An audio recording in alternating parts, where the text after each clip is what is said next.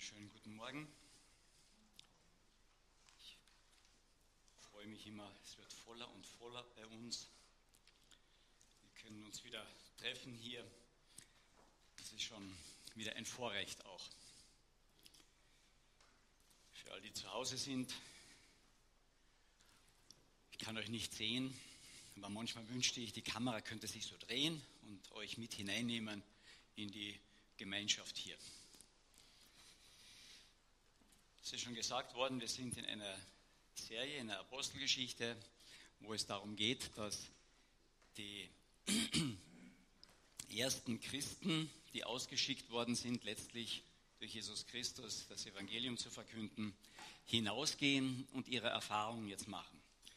Zuerst in Jerusalem, Judäa, Samaria, und dann kommen die ersten Heiden dazu, und dann weitet sich das aus, vor allem durch den Paulus, der dann die ersten Reisen macht und unter den Heiden kleine Gemeinden oder größere Gemeinden entstehen.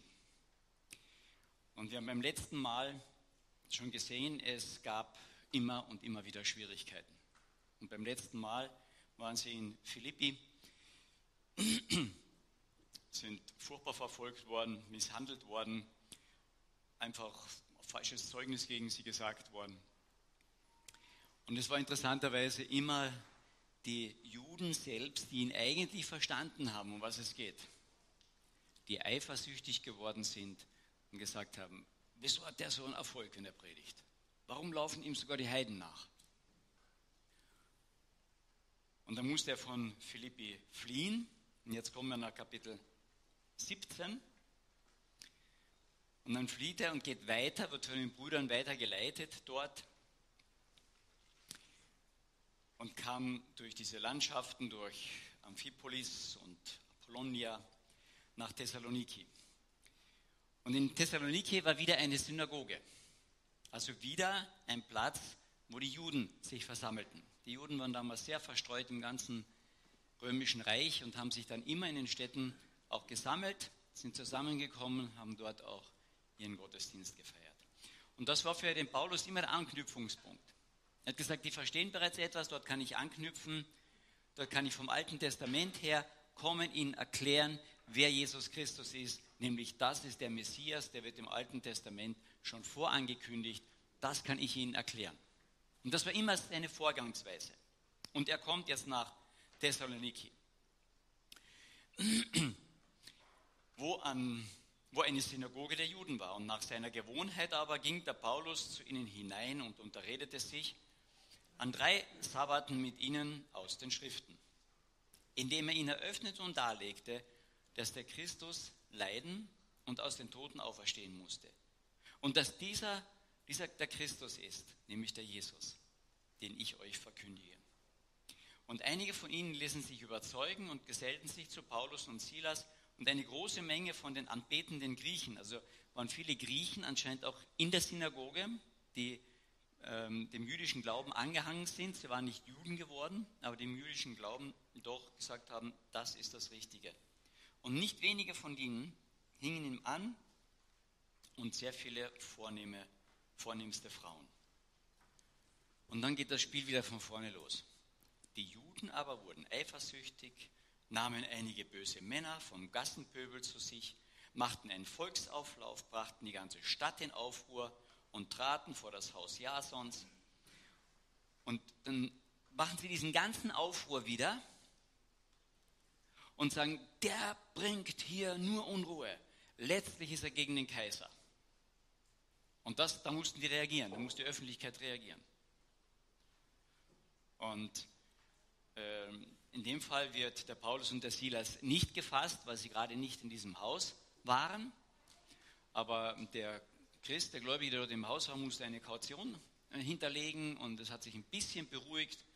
Aber in der Nacht noch haben dann die Brüder gesagt, Paulus, Silas, allem Paulus, du musst gehen. Und da lässt der Paulus den Silas und Timotheus zurück und ich lese jetzt von Vers 10 weg. Die Brüder aber sandten sogleich in der Nacht sowohl den Paulus als auch den Silas nach Beröa. Schön, Silas haben sie mit, ist mitgegangen. Die gingen, als sie angekommen waren, wohin in Beröa? Wieder in die Synagoge. Und dort ist jetzt interessant, im Büro, da waren sie edler als die in Thessaloniki. Sie nahmen mit aller Bereitwilligkeit das Wort auf und untersuchten täglich die Schriften, ob das sich alles so verhielte. Das heißt, im Berührer waren sie nicht eifersüchtig, sondern die wollten lernen. Und dann haben sie die Schrift nachgeforscht, haben nachgeschaut. Was sagt uns dieser Paulus?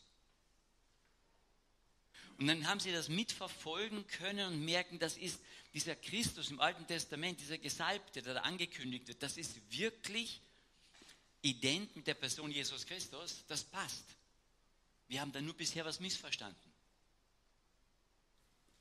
Viele nun von ihnen glaubten und von den griechischen vornehmen Frauen und Männern nicht wenige. Und dann geht das Rad doch wieder von vorne los. Als aber die Juden von Thessaloniki erfuhren, dass auch in Beröa das Wort Gottes von Paulus verkündigt wurde, kamen sie auch dorthin und äh, beunruhigten und erregten die Volksmenge. Es ist schon interessant, wie diese Eifersucht, der andere ist besser als wir, so etwas aufstachelt. Wieder und wieder und wieder. Und das waren die Frommen, das waren eigentlich die Insider. Und ich kann mir vorstellen, dass der Paulus schon zum Teil tief enttäuscht auch war. Und dachte, boah, den kann ich das erklären. Und immer kriege ich von denen Feindschaft. Die Kirchengeschichte kann ein Lied davon singen. Und dann sandten die Brüder den Paulus sofort weiter nach dem Meer hin aber Silas und Timotheus blieb dort. Die aber, denen Paulus geleitete, die brachten ihn bis nach Athen. Und als sie für Silas und Timotheus Befehl empfangen hatten, dass sie so bald wie möglich zu ihm kommen sollten, dann reisten sie ab. Und dann in Vers 16, während aber Paulus sie in Athen erwartete, wurde sein Geist in ihm sehr erregt, als er die Stadt nämlich voll von Götzen sah und Götzenbildern. Er unterredete sich nun in der Synagoge mit den Juden und mit den Anbetern und auf dem Markt an jedem Tag mit denen, die gerade herbeikamen. Aber auch einige der Epikure, epikureischen und stoischen Philosophen griffen ihn an und einige sagten, was soll wohl dieser Schwätzer sagen? Andere aber sagten, er scheint ein Verkündiger fremder Götter zu sein, weil er das Evangelium ja von Jesus und von der Auferstehung verkündigte. Und sie ergriffen ihn und führten ihn zum Areopag und sagten, können wir erfahren, was diese neue Lehre ist, von der du redest? Denn du bringst etwas Fremdes vor unsere Ohren. Wir möchten nun wissen, was das sein mag. Alle, aber, alle Athener aber und all die Fremden, die sich da aufhielten, die brachten ihre ganze Zeit mit nichts anderem zu, als etwas Neues zu sagen und zu hören. Man muss dazu wissen, vom Umfeld ein bisschen, Athen war damals wirtschaftlich und politisch nicht mehr groß relevant. Aber geistig, geistige Geschichte. Ja, die Philosophen waren dort, es hat eine unwahrscheinliche ähm, Geschichte gehabt, ein Tempel nach dem anderen, eine großartige äh, Bau und Skulptur nach der anderen. Also von daher war es so, wow, wer für sich was hielt, intellektuell, Athen wer sich auseinandersetzen wollte mit der ganzen Philosophie und hm, Geistesgeschichte da, Athen. Und jetzt war Paulus dort in Athen. Und er redete mit den Juden, er redete mit den Leuten am Marktplatz. Ah, es kam nichts Gescheites. Die hörten ihn an. Ja, die Epikureer, das waren mehr, die sagten, wir müssen eine Freude haben, das Leben genießen. Die geistigen Dinge sind nicht so wichtig wir müssen hier und im Jetzt leben und es schön machen. Und die, die ähm, Stoiker, das waren mehr, die sagten, nein, wir müssen das, die geistliche Grundlage setzen. Wir müssen ethisch gut werden und dann wird sich das andere auch zum Besseren alles wirken. Also die einen waren so ein bisschen mehr die Vergeistigten, die anderen werden mehr so ein bisschen, wir leben im Hier und Jetzt. Und der Paulus geht durch diese Stadt. Und jetzt passiert etwas unwahrscheinlich Interessantes. Er konnte früher immer bei den Juden anknüpfen an das, was sie wussten. Und er hat immer angeknüpft, ich gehe zu den Juden, ich kann im Alten Testament anknüpfen, die kennen das, die lernen das schon in der Schule, die ganzen Geschichten. Dort knüpfe ich an, wo sie sind. Und jetzt ist er in Athen. Und jetzt sagen die, komm auf den Areopag, dort wo öffentlich gesprochen wird, wo die öffentlichen Diskussionen wirklich stattfinden. Das scheint ganz interessant zu sein, was du sagst. Aber dort waren die Griechen. Paulus aber stand nun mitten auf dem Areopag und sprach, Männer von Athen, ich sehe, dass ihr in jeder Beziehung den Göttern sehr ergeben seid. Er war innerlich bewegt, aufgerührt. Aber er hat nicht seine Emotionen in den Kopf geknallt, sondern fängt was Interessantes jetzt an. Denn ihr seid diesen Göttern sehr ergeben. Denn als ich umherging und eure Heiligtümer betrachtete, da fand ich auch einen Altar, an dem die Aufschrift war, einem unbekannten Gott. Und was ihr nun, ohne es zu kennen, verehrtet, das verkündige ich euch. Wo knüpft der an? Was ist da passiert? Und dann ist gut, man weiß, man schaut ein bisschen in die Geschichte hinein. 600 Jahre bevor der Paulus nach Athen kam, lebte ein weiser Grieche auf Kreta. Da ist einiges überliefert über den. Der Epimenides. Und dieser Epimenides war ein weiser Mann, der wurde auch von, von Staatsleuten immer wieder befragt, um Rat gebeten. Und über diesen Epimenides gibt es eine Geschichte, die ist uns überliefert. Die ist in den, in den Aufzeichnungen bei Diogenes ist das überliefert worden. Und ich lese mal diese Geschichte vor. Im 6. Jahrhundert vor Christus herrschte in Athen eine schreckliche Pestplage. Und die Stadtältesten wussten nicht, was dagegen zu tun sei. Sie hatten den Göttern bereits geopfert, aber es nützte nichts, die Orakelpriesterin, die sagte ihnen, es gebe noch einen weiteren Gott, der nicht versöhnt sei. Wer war dieser unbekannte Gott? Die Priesterin wusste das nicht. Sie sagte ihnen aber, sie sollten von Kreta den Gelehrten namens, Epimenides holen. Der würde wissen, was man den unbekannten Gott oder wie man den unbekannten Gott versöhnen könne. Epimenides kam und er bestätigte ihre Überzeugung, dass es einen unbekannten Gott geben müsse, der groß genug und gut genug auch wäre, um mit der Plage zu helfen.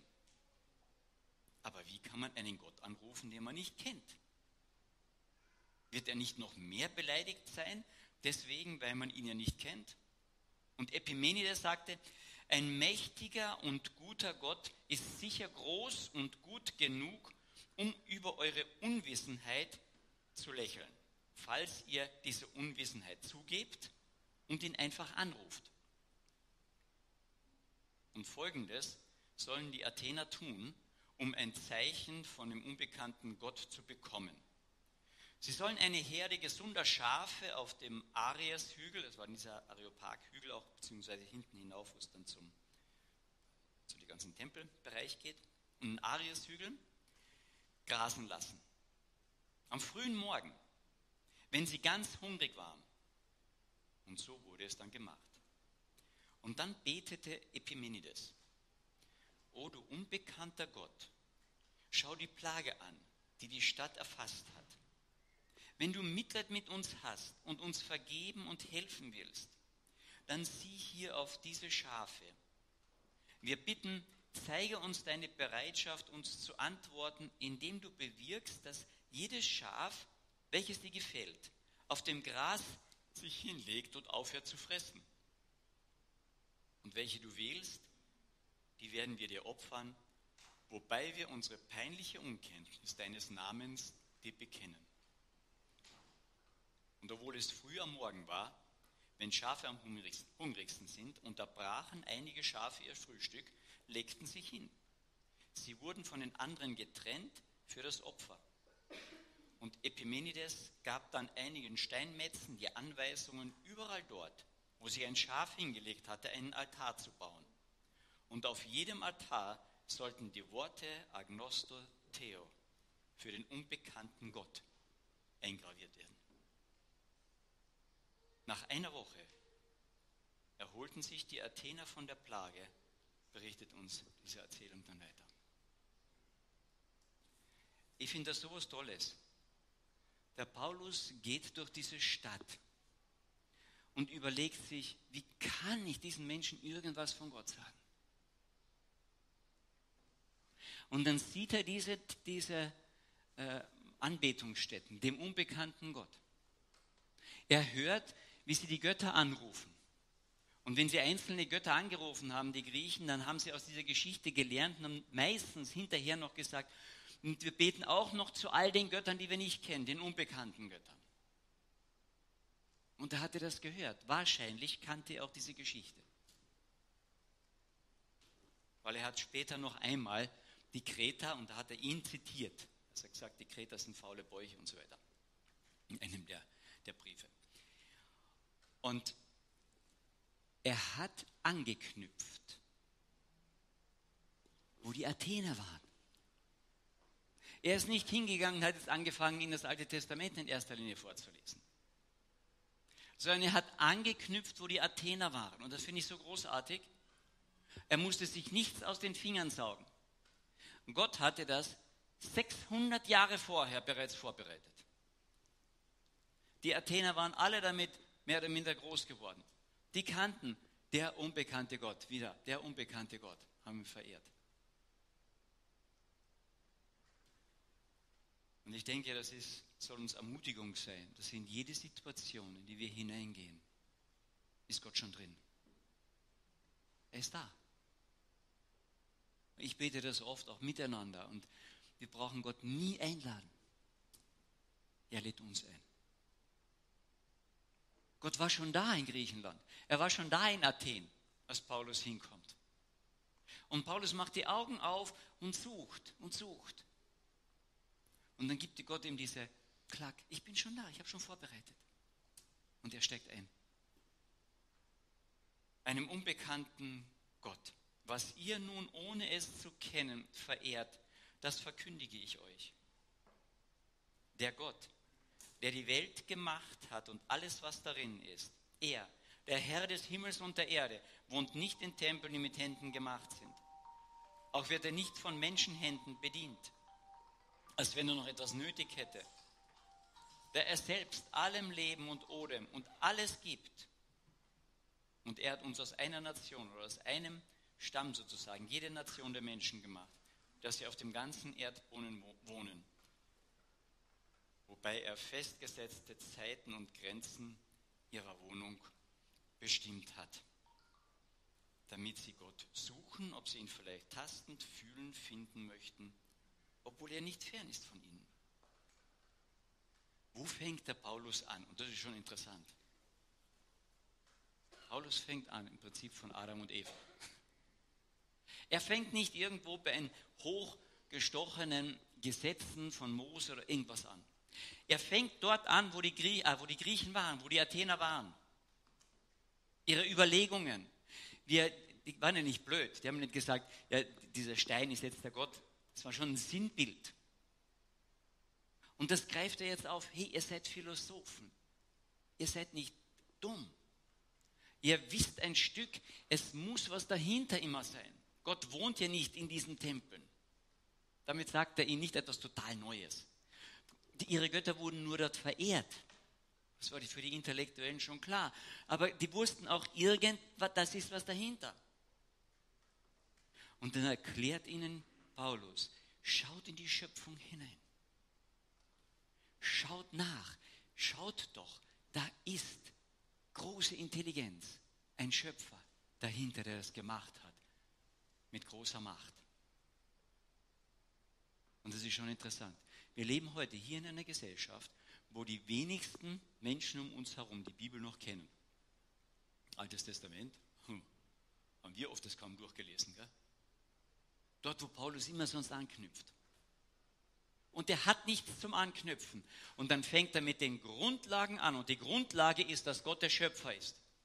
Nicht, dass Jesus Christus der Retter auf die Welt gekommen ist. Es macht keinen Sinn, wenn es keinen Schöpfer gibt. Wozu soll es gerettet werden?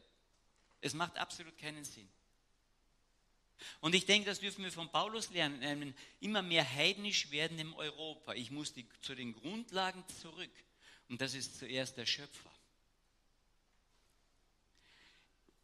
Ohne Schöpfer gibt es keinen Retter. Die beiden Dinge gehören total verknüpft miteinander. Deswegen beginnt die Bibel ja nicht mit dem Retter, sondern sie beginnt mit dem Schöpfer.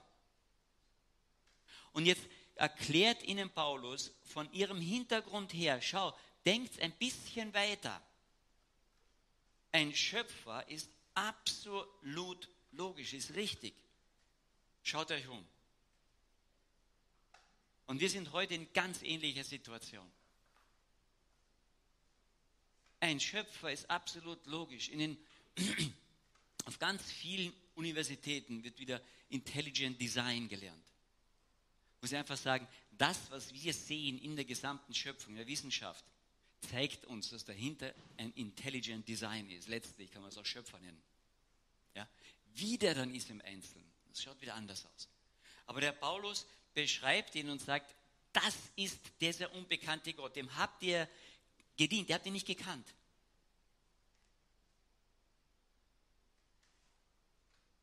Er ködert sie nicht mit ihrer Philosophie, sondern er holt sie in ihrem Alltag, das sie gekannt haben, in Überlegungen dann ab und stellt ihnen den biblischen Schöpfergott vor. Er manipuliert ihn nicht griechisch. Das macht er nicht. Er holt sie ab und stellt dann diesen Schöpfergott vor. Denn dieser Schöpfergott soll gesucht werden. Das heißt, er hat Zeiten und Grenzen gesetzt, an die wir Menschen immer wieder kommen. Und dann fragen wir nach, was ist dahinter? Was ist hinter der Zeit? Was ist hinter den Grenzen? ob ich nicht, ob wir nicht diesen Gott finden können. Und auf dieser Suche waren die Griechen und waren auch diese Philosophen. Dass sie den Gott suchen, ob sie ihn vielleicht tastend, erfühlend finden möchten. Obwohl er ja nicht fern ist von jedem. Denn in ihm leben wir und bewegen uns. Und in dem sind wir. Wie auch einige eurer Dichter gesagt haben. Wir haben eine Ahnung davon gehabt, sagte er. Ihr habt eine Ahnung denn wir sind auch sein Geschlecht. Und da wir nun Gottes Geschlecht sind, sollen wir nicht meinen, dass Göttliche dem Gold und Silber oder Stein, einem Gebilde der Kunst und der Erfindung des Menschen gleich sei. Und er wiederholt noch einmal das. Hey, denk nach. Das Göttliche kann nicht ein Gebilde von Menschen sein. Also er holt sie bei ihrem Denken ab. Und bis hierhin hören die auch absolut zu, sagen, hm, interessant. Kein Widerspruch. Nachdem nun Gott die Zeit der Unwissenheit übersehen oder drüber geschaut hat, gebietet er aber jetzt den Menschen, dass sie alle überall Buße tun sollen. Und das ist der große neue Schritt. Für die Juden wie für die Griechen. Und der Paulus hat gemerkt, das ist nicht nur ein Gott für uns Juden, das ist ein Gott für die ganze Welt. Und der erste Schritt für eine Veränderung ist, dass ich den Schöpfergott ein Stück kennenlerne. Und wenn ich ihn kennenlerne, dann merke ich, irgendwie passen wir nicht zusammen. Und der nächste Schritt ist Buße. Und das war für die Griechen absolut neu sich wegkehren von etwas, da spricht der Griechische, Metanoia, sich wegkehren von etwas und in eine neue Richtung denken. Und ich kann mir vorstellen, die ganzen Zuhörer sagen, was Neues denken jetzt? Ah, interessant. Tut Buße. Das war was total Neues für sie. Nicht mehr in die alten und war aber interessant, weil sie haben gehört, immer wieder Neues, das war für sie interessant. Aber sich dann wegkehren von etwas und mal Neues zukehren, das heißt, ich kann das nicht mitnehmen. Und das macht der Paulus von Anfang an klar. Ich kann, wenn ich diesem neuen Gott mich hin, zu dem neuen Gott mich hinkehre, kann ich nicht die alten Götter mitnehmen. Das geht nicht. Und es ist schon interessant, in die kurzer Zeit, ja, in dieser Evangelisationsrede, kann sein, dass sie noch viel länger war, aber seine Zuhörer mitnimmt und sagt, hey, ihr seid, habt manche richtige Gedanken, ich nehme euch dort mit. Aber hier gibt es eine Kehrtwendung. Zur Buße. Nachdem nun Gott eine Zeit der Unwissenheit vergehen hat lassen, ja, gebietet er jetzt jedem Menschen, dass sie alle überall Buße tun sollen, weil er einen Tag festgesetzt hat, an dem er den Erdkreis richten wird, und zwar in Gerechtigkeit. Wow, jetzt wird es interessant für die. Ich kann meine Götter nicht mehr manipulieren.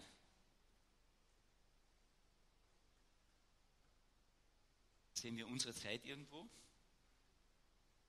Ja, jeder hat doch irgendwo recht. Seien wir nicht so streng in der Hinsicht, ja? Hauptsache, wir glauben etwas. Und hier macht der Paulus einen Schnitt, sagt nein. Der Schöpfer Gott, wenn er alles geschaffen hat, hat auch das Recht, hier hineinzureden. Anders geht es nicht. Er richtet in Geradheit, in Gerechtigkeit. Er bestimmt, was dann richtig und was falsch ist. Und das war jetzt heikel. Weil wenn ich einen Gott mit zurecht schnitze, dann bestimme ich, wie dieser Gott auszusehen hat. Dann bestimme ich die Eigenschaften dieses Gottes. Aber wenn es einen Schöpfergott oben drüber gibt, dann bestimmt der. Und da macht der Paulus keinen Abstrich. Er konfrontiert sie damit. Und er weiß, dass es harte Kost für sie ist. Und er geht einen Schritt noch weiter und sagt, es gibt einen Beweis, dass er richtet. Nämlich durch einen Menschen wird er richten. Ah, haben wir genug Richter? Nein, sagt er. Lässt den nächsten Vers. Er hat, weil er einen Tag festgesetzt hat, an dem er den Erdkreis richten wird in Gerechtigkeit durch einen Mann, den er dazu bestimmt hat. Und er hat allen dadurch auch einen Beweis gegeben, nämlich, dass er diesen Mann von den Toten auferweckt hat. Wow, da platzt die Bombe. Und in dem Moment, als sie aber von Totenauferstehung hörten, da spotteten die einen und die anderen sagten, nee, sprech weiter. Wir wollen mehr hören.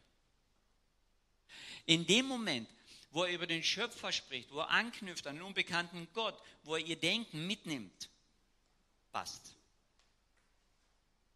Okay, wo ein paar neue Dinge einführt und sagt, interessant, kommt dann das nächste so. Buße tun, das ist eine andere Geschichte. Aber dann, als er sagt, dass es gibt einen Mann, der von den Toten auferstanden ist, sagt er, du spinnst. Und die anderen denken, wenn das stimmt, dass einer von den Toten auferstanden ist, dann ist da eine andere Macht dahinter. Und in dem Moment teilt sich sein Publikum. Jetzt sagt Paulus, hättest du einfach früher aufhören können. Ja? Äh, bevor sie das Publikum teilt. Dann hättest du mehr Zuhörer gehabt. Aber Paulus sagt, nein, ich habe eine Botschaft. Und die heißt, ich verkündige Jesus Christus, den gekreuzigten und auferstandenen, den Sohn Gottes, den Schöpfer Himmels und der Erden. Am Anfang war das Wort und das Wort war bei Gott. Und durch dieses Wort ist alles geschaffen worden. Und dieses Wort wurde Fleisch in Jesus Christus. Er ist der Schöpfer von allen. Und er bindet das dort zusammen. Und er sagt, ich komme, dieses Evangelium zu sagen, das kann ich nicht verwässern. Das geht nicht.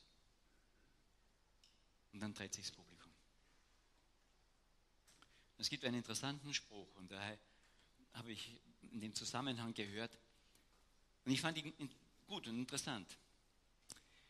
Und das heißt, mit dem Köder, mit dem wir den Fisch fangen oder an Land ziehen, will der Fisch auch später gefüttert werden. Paulus wirft seine Angel aus, evangelisiert. Und sein Köder ist nicht Nettigkeit, sondern sein Köder ist, es gibt einen lebendigen Gott. Und dieser Gott möchte zu euch. Und ihr müsst euch auf ihn einstellen. Er ist euch so nahe gekommen, er wurde Mensch. Aber ihr müsst euch auf ihn einstellen. Er macht die Gesetze, nicht ihr. Und da ist er ganz klar. Ihr, eure Götter, die ihr selber macht, das sind ja nicht der Gott, der Himmel und Erde gemacht hat. Das sind ja Mensch vom Mensch gestalteten. Da seid ihr ja noch drüber. Aber den Gott, den ich euch verkündige, der ist über euch drüber. Der wird richten und damit hat er klipp und klar im römischen Reich gesagt, der steht über Cäsar. Der hätte den nächsten auffordert haben können in Athen. Interessanterweise war es nicht. Aber er sagt ganz klar, der Gott, den ich verkündige, ist Herr. Der Gott, den ich verkündige, der bestimmt. Der hat die Grenzen gesetzt von Zeit und Materie. Der hat in euch gelegt Ewigkeit in eure Herzen. Ihr sucht nach diesem Gott seit Hunderten von Jahren. 600 Jahre vorher schon, dem unbekannten Gott. Den verkündige ich euch. Aber den kann ich nicht manipulieren. Den kann ich nicht verändern. Er knüpft an, wo sie waren. Aber er lässt sie nicht dort. Er führt sie zum Schöpfer. Und vom Schöpfer zum Retter. Ohne Schöpfer gibt es keinen Retter. Und als er den Retter vorstellt, trennt, trennen sich seine Zuhörer. Das Gleiche werden wir immer wieder erleben in unserem Leben. Wir werden versuchen, Menschen abzuholen, wo sie sind. Aber wir können sie nicht dort stehen lassen. Wir müssen ihnen den Gott vorstellen, der der Herr ist. Er steht drüber. Er bestimmt, was richtig und was falsch ist. Er ist der Richter. Und deswegen brauche ich auch einen Retter. Und der Paulus sagt, er ist auch der Retter. Und dann geht es später ja weiter, nehmt ihn doch an, auch als Retter. Als sie aber von der Totenauferstehung hörten, da spotteten die einen, die anderen aber sprachen, wir wollen dich darüber noch mal mehr hören. Und so ging Paulus aus ihrer Mitte fort. Einige Männer aber schlossen sich ihm an und glaubten, unter denen auch Dionysius war, der Areopagit. Interessant. Der Leiter des Areopags, der dafür sorgen musste, dass dort Ordnung war, wurde gläubig. Und eine Frau mit Namen Damaris und andere mit ihnen. Und danach schied er von Athen und kam nach Korinth. Es gibt keinen Brief an die Athener. Die Gemeinde dort war anscheinend ziemlich klein oder sie ist dann sogar ausgelagert worden, das wissen wir nicht ganz genau. Er hat das Evangelium verkündet, abgeholt, Gott vorgestellt, zu Christus hingeführt. Tut Buße. Und seine Zuhörerschaft hat sich gespalten. Ich lese dazu noch aus dem Römerbrief, Kapitel 11, Verse 21.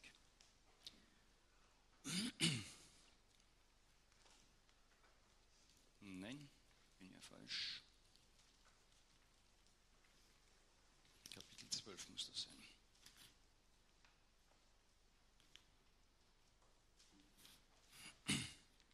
Ja, Kapitel 12. 11, nur den letzten Vers noch.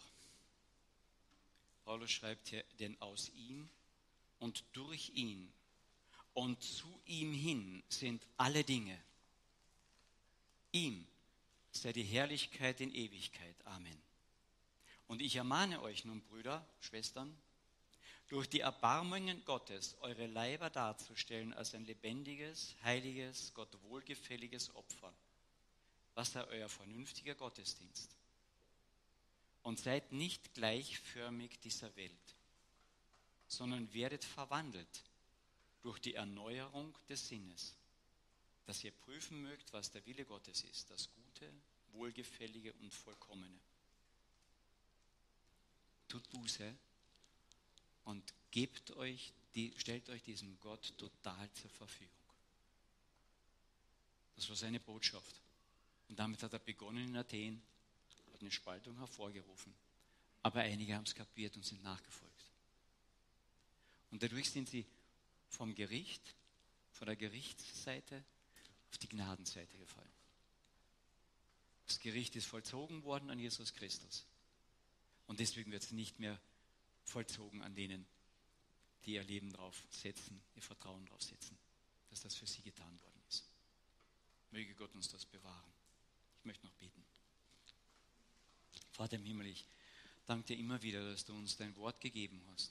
Gerade die Apostelgeschichte, wo du uns so vieles zeigst, wie praktisch Paulus auch vorgegangen ist. Wie er die Menschen abgeholt hat und so holst du uns ab, wie du vorbereitet hast, 600 Jahre vorher schon. Mach uns die Augen auf für unsere Situationen, die du ja bereits vorbereitet hast. Du hast in deinem Wort gesagt, du hast die guten Werke bereits vorbereitet, in denen wir wandeln sollen. Aber wir kriegen die Augen oft dafür nicht auf. Und in Begegnung mit Menschen, Vater, gib uns Weisheit, dass wir dort anknüpfen, wo die Menschen sind. Und gib uns Mut und Weisheit, sie dorthin zu führen, wo du bist. Dass wir dich vorstellen, ohne Abstrich. Herr Jesus, dass wir dich den Menschen lieb machen. Und dann bitten wir dich einfach, dass du Menschen neu ansprichst, in ihr Herz hineinredest. Und wenn heute jemand hier ist, der dich noch nicht aufgenommen hat, dann bitte ich einfach, gib ihm Mut, gib ihr Mut, ihr Leben, sein Leben zu öffnen für dich.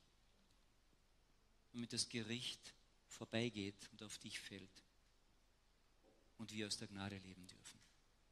Bewahre uns dein Wort, bitte. Amen.